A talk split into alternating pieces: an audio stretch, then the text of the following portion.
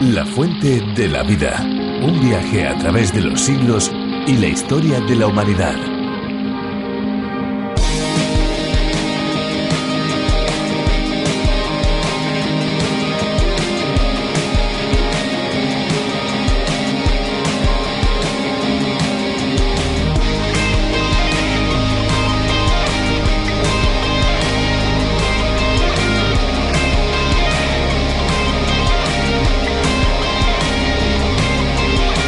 Alrededor del 80% de todas las enfermedades y más de una tercera parte de todas las muertes en los países en desarrollo están relacionadas con el agua. Cada ocho segundos muere un niño por una enfermedad relacionada con el agua. La diarrea, originada en un 30% de los casos por el agua y causando una grave deshidratación y malnutrición, mata cada año a casi 3 millones de niños menores de 5 años, lo que representa la cuarta parte de muertes de este grupo de edad. Hola amigos, ¿cómo están? Les habla Fernando Díaz Sarmiento. Esperanza Suárez les saluda también. Y aquí estamos de nuevo. La Fuente de la Vida es nuestro espacio, su espacio, un espacio que se emite de lunes a viernes todos los días en esta misma emisora y a esta misma hora. La Fuente de la Vida es especial y lo es porque lleva hasta cada una de las personas que lo escuchan el refrescante mensaje de la vida llena de esperanza.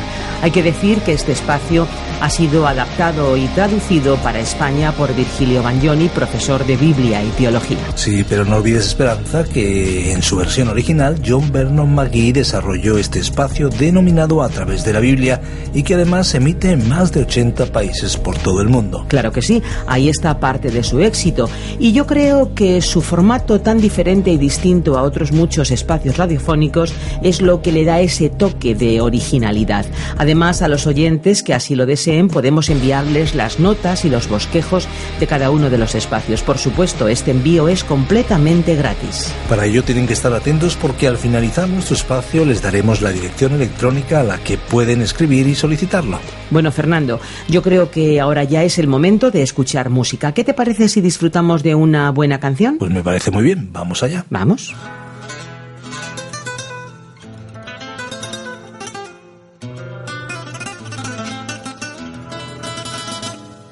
Si se oscureciera el sol y tú estás conmigo, si mis enemigos se juntaran contra mí, si al despertar una mañana los pajarillos no cantaran, pero tú aquí. Si todos se fueran y yo me quedara solo, si se destruyera toda mi seguridad, si al intentar seguir tus pasos me diera cuenta que a mi alrededor hay solo oscuridad.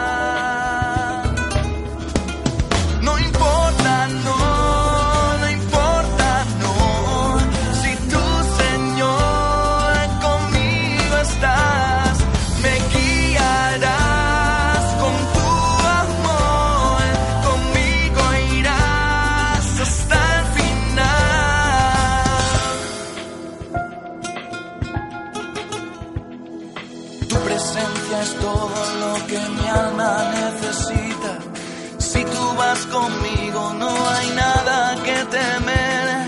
Puedo enfrentar cada mañana, sabiendo que tus brazos de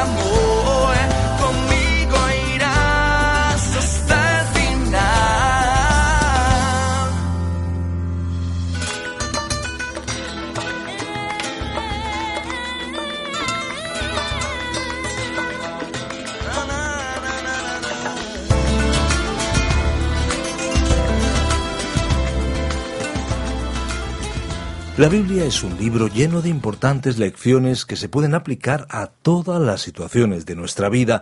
Es un manual, la Biblia, o guía que cubre las necesidades que tenemos, sí, y las necesidades más profundas. Algunos asuntos son tratados de forma más explícita, pero aún aquellos que no podemos ver en sus páginas los podemos abordar a partir de sus enseñanzas. Es increíble la amplitud de la Biblia y en los Salmos encontramos algunas de las reflexiones más profundas de una persona que sufrió todo tipo de situaciones adversas. Hablamos del rey David. Hoy vamos a conocer algunas de sus composiciones. Nos vamos a ir a los capítulos 69 a 72 de los Salmos, este gran libro que encontramos en el Antiguo Testamento. Nosotros volveremos al finalizar la reflexión bíblica. Si necesitan acudir a alguno de los capítulos anteriores, búscanos en www.lafuentedelavida.com, también en la aplicación a través de la Biblia y en la aplicación RTM 360. Ahora escuchemos a Virgilio Bagnoni. La fuente de la vida. Hoy estudiaremos los Salmos 69, 70, 71 y 72. En nuestro estudio de hoy llegamos al Salmo 69, y este es un gran salmo mesiánico. Es otro salmo de David y es un poema único, pues trata sobre los años silenciosos de la vida del Señor Jesús. En el título del Salmo encontramos una mención a los lirios de los valles, la rosa de Sarón. Junto con el Salmo 22 es el salmo más citado en el Nuevo Testamento. El Salmo 22 trata sobre la muerte de Cristo y este Salmo 69 trata sobre la vida de Cristo. El Salmo 22 fue el salmo más citado en el Nuevo Testamento y el Salmo 69 el segundo más citado. Fue citado varias veces en el Evangelio de Juan, así como también en la epístola del apóstol Pablo a los romanos, en los Evangelios de Mateo, Marcos y Lucas y en el libro de los Hechos de los Apóstoles. Debemos decir además que hay muchas referencias acerca de este salmo que no son realmente citas textuales. Ha sido clasificado como un salmo imprecatorio porque en los versículos 22 al 28 encontramos lo que se describe como una oración imprecatoria, es decir, que se expresa el deseo de que alguien sufra un mal o un daño. Sin embargo, esta sección fue citada frecuentemente en el Nuevo Testamento. Este salmo, como hemos destacado en nuestro bosquejo, habla de los años de silencio en la infancia y juventud de Cristo, periodo del cual no tenemos prácticamente ninguna información. El doctor Lucas nos dio una referencia de cuando él tenía 12 años de edad, pero no tenemos más información hasta cuando él tuvo 30 años. ¿Y qué ocurrió durante ese periodo? Bueno, este salmo nos da algunos detalles. Vemos algunos de los días oscuros en Nazaret y sus horas oscuras en la cruz. La oración imprecatoria es realmente un clamor por justicia. Este es el salmo de su humillación y rechazo. Comenzamos con él allí en el norte, en Nazaret. Escuchamos al principio una nota triste, como el sollozo del corazón de un niño pequeño, de un adolescente de un joven. Leamos pues el primer versículo de este Salmo 69. Sálvame Dios, porque las aguas han entrado hasta el alma. Observemos cuánto sufrió él. Los sufrimientos físicos que él padeció en la cruz ya fueron muchos, pero creemos que lo que él sufrió en esta tierra fue casi insoportable. Quizás muchos de nosotros habríamos terminado con nuestra vida si hubiéramos tenido que pasar por lo que Él pasó en esta tierra. Durante esas últimas tres horas que Él pasó en la cruz, se convirtió en el Cordero de Dios que quita el pecado del mundo. Allí Dios lo trató como al pecado mismo. Aunque Él había sufrido mucho durante su vida, en realidad no había para nosotros ningún valor salvador en esos sufrimientos. Él ocupó el lugar de humillación y lo hizo voluntariamente. Las limitaciones que Cristo tuvo como ser humano fueron limitaciones que Él se impuso a sí mismo. Ahora, a nosotros, por ejemplo, nos gustaría saber mucho más de lo que sabemos hoy. Nos agradaría aumentar nuestro conocimiento, pero en contraste con esa actitud, cuando el Señor Jesús se convirtió en un hombre, se redujo a sí mismo, se humilló a sí mismo. En ese estado elevó su clamor, como podemos ver también ahora en el versículo 2 que dice, Estoy hundido en cieno profundo, donde no puedo hacer pie. He llegado hasta lo profundo de las aguas y la corriente me arrastra.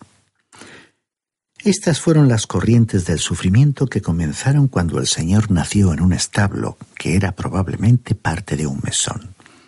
El establo fue un lugar mejor para nacer porque nadie pudo ver lo que ocurrió en aquella noche, excepto los animales que allí se encontraban.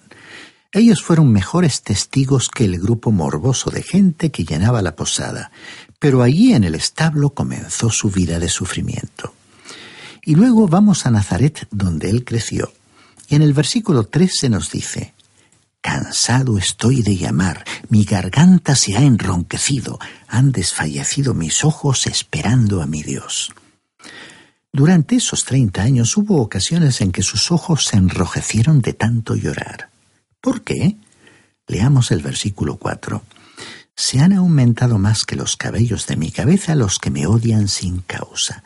Se han hecho poderosos mis enemigos, los que me destruyen sin tener por qué. ¿Y he de pagar lo que no robé? Este versículo fue citado en el Evangelio de Juan capítulo 15 versículo 25 que dice, Sin causa me odian. Vemos que el Señor citó este versículo y se lo aplicó a sí mismo.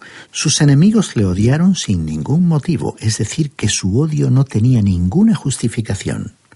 La carta a los Romanos capítulo 3 versículo 24 dice, justificados gratuitamente por su gracia mediante la redención que es en Cristo Jesús.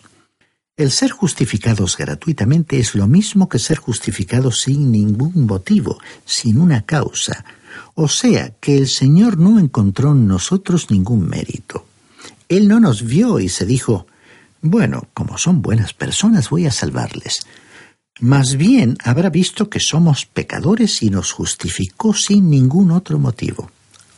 Ahora, este salmo nos dice que los enemigos odiaron a Jesús sin causa, le odiaron sin motivo para que nosotros fuéramos justificados sin ningún motivo.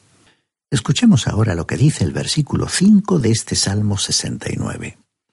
Dios, tú conoces mi insensatez y mis pecados no te son ocultos. ¿Cómo puede aplicarse eso al Señor? Debemos recordar que Él vino a la tierra como un ser humano él era santo, inocente, sin contaminación, totalmente separado del pecado y las acciones de los pecadores. Pero en las últimas horas en que ocupó la cruz, Dios lo trató como pecador. Es a esto a lo que se resistió en el jardín de Getsemaní cuando oró diciendo, Padre, pasa de mí esta copa. ¿Qué copa? La copa del pecado que era la copa de nuestra maldad. El pecado que fue colocado sobre él le resultó terrible. Ese pecado para nosotros es natural, pero para él fue espantoso porque él era santo. Ahora los versículos 6 y 7 dicen, No sean avergonzados por causa mía los que en ti confían, Señor de los ejércitos. No sean confundidos por causa mía los que te buscan, Dios de Israel, porque por amor de ti he sufrido afrenta confusión ha cubierto mi rostro. Había dos razones para que él soportara esto. La primera fue que sus enemigos le odiaron por ser quien era, de la misma manera que los pecadores no salvados odian hoy a la persona que ha sido justificado. Y la segunda razón fue que él vino para ocupar en esta tierra un lugar humilde. Ahora escuchemos lo que dice el versículo 8. Extraño he sido para mis hermanos y desconocido para los hijos de mi madre. Esto nos dice algo que no conoceríamos de otra manera. María había tenido otros hijos, lo cual confirma el relato de los Evangelios. Él se convirtió en un extraño para su madre y para sus hermanos, porque ellos se habían enterado de que la gente decía que José no era su padre, que José era el padre de ellos, pero no lo era de él. ¿Cree usted que a él le tocó crecer en un hogar feliz? Realmente creemos que aquel no fue un hogar feliz. Observemos la frase desconocido para los hijos de mi madre. Aquí no dice para los hijos de mi padre, porque José no era su padre. Así que fue como un extraño porque ellos eran hermanastros. Aquí vemos que este versículo enseña el nacimiento virginal de Cristo. Y dice el versículo 9, Me consumió el celo de tu casa y los insultos de los que te vituperaban cayeron sobre mí. Este es el versículo que el Señor también citó en referencia al templo en Jerusalén. Allí en el templo él encontró que se vendían animales para las ofrendas, así como pudo ver a los que cambiaban el dinero. Él hizo un látigo de cuerdas y les expulsó del templo diciéndoles, como registró el Evangelio de Juan capítulo 2 versículos 16 y 17, Quitad esto de aquí y no convirtáis la casa de mi padre en casa de mercado. Entonces recordaron sus discípulos que está escrito, el celo de tu casa me consumirá. Aquellos hombres religiosos ocupados en asuntos económicos propios se encontraban lejos de Dios. Y el versículo 10 añadió, Lloré afligiendo con ayuno mi alma, y esto me ha sido por afrenta. Cuando él se ponía a ayunar, sus hermanos lo ridiculizaban por hacerlo. Quizás hasta le decían que estaba fingiendo. Luego él dijo algo más aquí en el versículo 11. Me vestí además con ropas ásperas y me convertí en proverbio para ellos. ¿Y sabe usted cuál era ese proverbio? Se había corrido la voz que era un hijo ilegítimo. Podemos imaginarnos cómo le hubiera llamado en la actualidad. Veamos lo que dice ahora el versículo 12. Hablaban contra mí los que se sentaban a la puerta, y se burlaban de mí en sus canciones los bebedores. Aquellos que se sentaban a la puerta eran los funcionarios de la ciudad, los jueces, o sea que los ciudadanos más importantes de la comunidad también hablaban en contra de él. Nazaret era un pueblo pequeño que no aceptaría al Señor Jesús porque no creían que él era el Hijo de Dios. También dice aquí que los borrachos se burlaban de él en sus canciones y con comentarios denigrantes para él y su madre. Pero esa era su vida en Nazaret. Debió de ser sumamente desagradable. ¿Y por qué soportó él todo eso? Él fue criado en un pueblo donde fue llamado hijo ilegítimo para que usted y yo pudiéramos convertirnos en hijos legítimos de Dios. Nadie en el cielo podrá señalarme o decir que no soy un hijo de Dios. ¿Y sabe por qué? Porque el Hijo de Dios llevó esa carga sobre él por mí en la cruz. Él pagó el castigo por mis pecados. No tenemos siquiera una noción aproximada de lo que Él tuvo que soportar durante treinta años para que usted y yo pudiéramos tener un título reconocido como hijos legítimos de Dios. Y dice el versículo 13. Pero yo a ti oraba, Señor, en el tiempo de tu buena voluntad. Dios, por la abundancia de tu misericordia, por la verdad de tu salvación, escúchame. Este versículo fue citado en la segunda carta del apóstol Pablo a los Corintios capítulo 6 versículo 2. Ahora, los evangelios nos dijeron que Jesús oró, pero este salmo nos dijo qué oró. Leamos entonces los versículos 14 al 19 de este Salmo 69. Sácame del lodo y no sea yo sumergido, sea yo libertado de los que me aborrecen y de lo profundo de las aguas. No me arrastre la corriente de las aguas, ni me trague el abismo, ni el pozo cierre sobre mí su boca. Respóndeme, Señor, porque benigna es tu misericordia. Mírame conforme a la multitud de tus piedades no escondas de tu siervo tu rostro, porque estoy angustiado. Apresúrate, óyeme, acércate a mi alma, redímela, líbrame por causa de mis enemigos. Tú sabes mi afrenta, mi confusión y mi oprobio. Delante de ti están todos mis adversarios. Aquí vemos su aflicción, pero también la certeza de su liberación y victoria. Ni el foso ni el abismo pudieron retenerle. Él fue librado de esos lugares. Los próximos dos versículos nos hablan sobre las horas oscuras del Señor en la cruz. Leamos los versículos 20 y 21. Los insultos han quebrantado mi corazón y estoy acongojado. Esperé a quien se compadeciera de mí y no lo hubo. Busqué consoladores y ninguno hallé. Me pusieron además hiel por comida y en mi sed me dieron a beber vinagre. Y luego tenemos la oración imprecatoria en el versículo 22 que dice, Sea su banquete delante de ellos por lazo, y lo que es para bien por tropiezo. Esto fue citado en la carta del apóstol Pablo a los Romanos capítulo 11 versículos 9 y 10.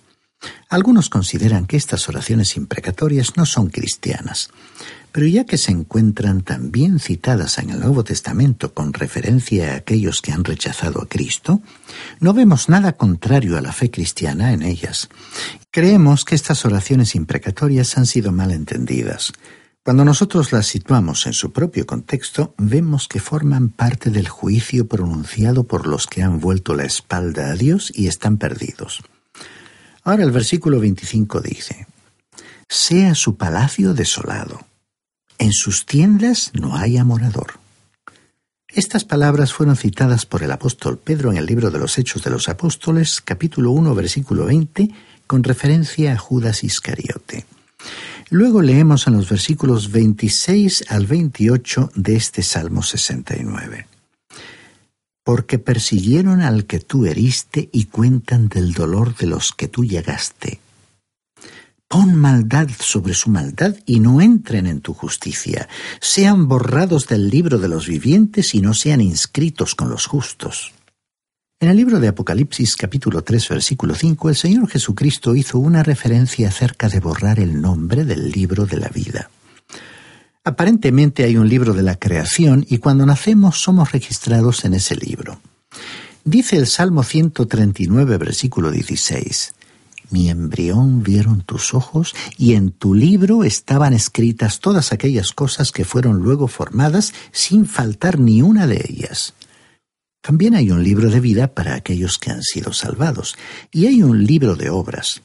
No hay aquí ninguna sugerencia de un nombre borrado del libro de la salvación, y hay muchas explicaciones sobre este pasaje. Una de ellas afirma que cuando uno nace es inscrito en el libro de Dios de los vivientes, como si fuera una especie de candidato para la salvación. Cuando alguien es borrado de ese libro es que ha cruzado cierta línea rechazando a Cristo y ya no es un candidato para la salvación. Aquí en el versículo 69, el libro de los vivientes es obviamente el libro de la creación, y la frase no sean escritos con los justos significa que los nombres de las personas aludidas no serán escritos en el libro de la salvación. Este salmo finaliza con un glorioso canto de alabanza. Leamos el versículo 30. Alabaré yo el nombre de Dios con cántico, lo exaltaré con alabanza. La primera vez que el Señor vino a la tierra pasó por la humillación, pero regresará al mundo para su exaltación, y Él tendrá a los redimidos en esta tierra. Ellos serán los únicos que permanecerán en esta tierra, y los únicos que estarán en el cielo serán los redimidos. Estimado oyente, hay solamente dos clases de personas en este mundo en la actualidad. Las personas que están perdidas y las que se han salvado. Pecadores redimidos y pecadores que no han sido redimidos. Y usted puede distinguir fácilmente en cuál de los grupos está usted. Luego vemos el programa de Dios para los pobres. Leamos el versículo 33 de este Salmo 69 porque el Señor oye a los necesitados y no desdeña a sus prisioneros. Algún día Dios traerá justicia a este mundo, pero la justicia no será una realidad hasta que Él venga. Y llegamos ahora al Salmo 70. Este es un breve salmo de David que contiene un clamor urgente por liberación. Su contenido puede encontrarse en los últimos cinco versículos del Salmo 40. Un crítico dijo que era un fragmento insertado aquí accidentalmente. Y estaríamos de acuerdo con el crítico, pero quitando la palabra accidentalmente. Se le llama un salmo para el recuerdo. Ahora, ¿por qué ha sido repetido aquí dicho fragmento? Porque nuestra memoria no es muy buena y Dios lo sabía. De modo que aquí tenemos algunas cosas para recordar. Leamos el primer versículo de este Salmo 70. Acude Dios a librarme, apresúrate Dios a socorrerme. Aquí tenemos el clamor por ayuda inmediata y el versículo 5 dice, Yo estoy afligido y menesteroso, apresúrate a mí, oh Dios, ayuda mía y mi libertador eres tú. Señor, no te detengas. Muchos de nosotros caemos en esa categoría de afligidos y necesitados y Él quiere que sepamos que es nuestro auxiliador. Él está de parte de aquellos que se encuentran en esta condición. Y ahora llegamos al Salmo 71, que es una elegía y un salmo para la ancianidad. Es evidente que el salmista, posiblemente David, era un anciano cuando escribió estas palabras. Leamos los versículos 4, 5 y 9, donde vemos fe y confianza. Dios mío, líbrame de manos del impío, de manos del perverso y violento, porque tú, Señor, eres mi esperanza, seguridad mía desde mi juventud. No me deseches en el tiempo de la vejez, cuando mi fuerza se acabe, no me desampares. Este es pues un poema apropiado para los ancianos. Luego, en el versículo 18 tenemos otra referencia a la vejez. Aún en la vejez y las canas, Dios, no me desampares, hasta que anuncie tu poder a la posteridad, tu potencia a todos los que han de venir. Estimado oyente, si usted está viviendo la ancianidad, deseche los pensamientos deprimentes. Dios no lo ha olvidado a usted y le ha mantenido en esta tierra hasta ahora con un propósito. Si su salud se lo permite, lleve una vida lo más activa posible para el Señor. Y llegamos ahora al Salmo 72. Vemos que es un salmo para Salomón. Los críticos dicen que Salomón escribió este salmo, pero no lo creemos a causa del último versículo. Así que sería un salmo de David para su hijo Salomón. Dicen los versículos 1 y 2. Dios da tus juicios al rey y tu justicia al hijo del rey. Él juzgará a tu pueblo con justicia y a tus afligidos con rectitud. Dice el versículo 7. Florecerá en sus días justicia y abundancia de paz hasta que no haya luna. La justicia es el punto básico débil o ausente en programas políticos. Algún día el Señor Jesús reinará con justicia y el Salmo describe ese reino glorioso. Dicen los versículos 17 al 19. Será su nombre para siempre, se perpetuará su nombre mientras dure el sol. Benditas serán en él todas las naciones lo llamarán bienaventurado. Bendito es el Señor Dios, el Dios de Israel, el único que hace maravillas.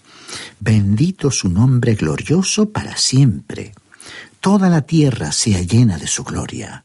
Amén y amén. Aparentemente Dios le dio a David una gran visión del reino y reinado de Cristo cuando toda la tierra esté llena de su gloria. Esto era por lo que David había orado. Así que dijo en el versículo 20, Aquí terminan las oraciones de David, hijo de Isaí. David había expuesto ante Dios sus motivos de oración y su pedido se haría realidad. Por lo tanto, no tenía ya más por lo que orar. Dios mediante, en nuestro próximo programa vamos a comenzar con la tercera sección de este libro de los Salmos.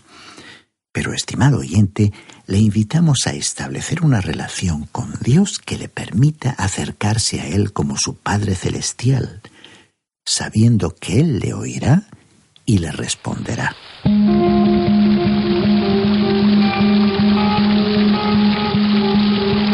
Queremos recordarles que estaremos aquí en esta misma emisora de lunes a viernes a esta misma hora. Así es, Esperanza. En el próximo programa continuaremos nuestro viaje por el libro de Génesis. Tenga un ejemplar de la Biblia a mano para descubrir el mensaje transformador del libro de los libros. Ahora ya nos toca despedirnos y recordarles que si desean ponerse en contacto con nosotros pueden llamarnos al teléfono 91 422 0524 o bien escribirnos al apartado de correos 24081, código postal 28080 de Madrid, España. O si lo prefieren, pueden enviarnos un correo electrónico a la siguiente dirección. info arroba radiocadenadevida.com Repetimos, info arroba radiocadenadevida.com. Le agradecemos el haber compartido este tiempo con nosotros y le esperamos en nuestro próximo espacio. Aquí estaremos de lunes a viernes a la misma hora. Les esperamos. Muchas gracias amigos por acompañarnos en esta aventura y no olvide que hay una fuente de agua viva que nunca se agota. Beba de ella.